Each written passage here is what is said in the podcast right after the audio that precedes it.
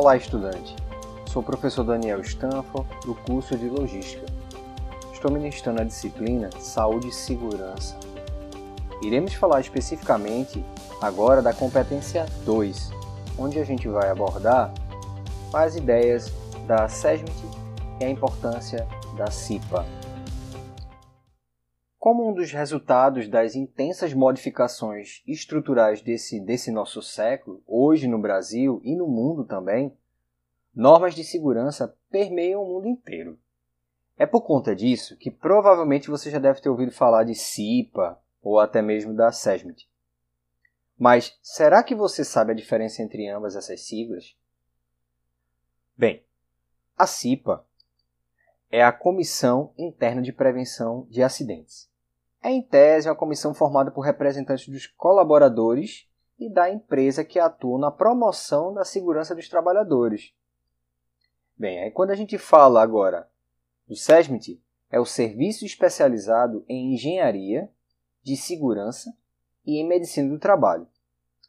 E é caracterizado pela junção de uma série de profissionais liberais preocupados em estabelecer padrões de saúde e até mesmo de qualidade na vida dentro do ambiente laboral.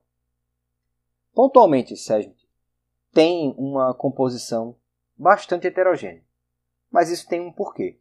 Tendo obrigatoriamente em seu quadro auxiliares de enfermagem do trabalho, com formação de nível técnico, saúde ou técnico de segurança do trabalho, enfermeiros do trabalho, engenheiros de segurança do trabalho, tá? E outros médicos, até mesmo médico do trabalho.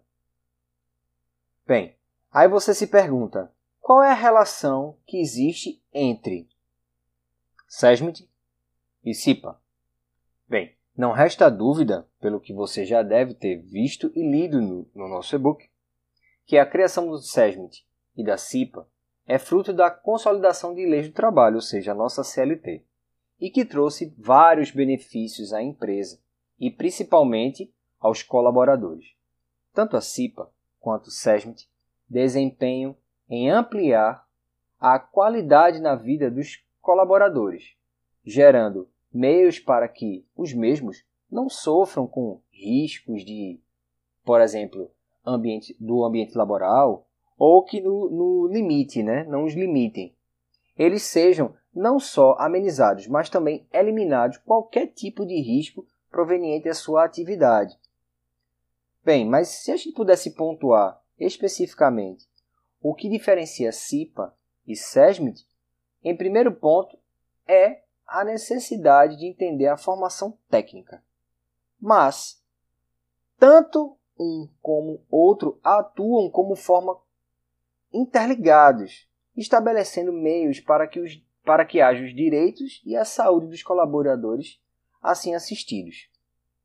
Bem, uma das responsabilidades inerentes e as atribuições a CIPA e SESMIT, sem dúvida você já ouviu falar, é zelar pela saúde e integridade física do trabalhador, revisar todos os acidentes envolvidos, é, envolvendo visitantes, pacientes e funcionários, investigar e analisar acidentes, recomendando medidas preventivas e corretivas para evitá-los, apoiar a área gerencial como consultor nessa área, né, especificamente da segurança do trabalho e atividades afins, coordenar e principalmente treinar a equipe, por exemplo, de brigada contra incêndio, bem como a população envolvida nessa situação.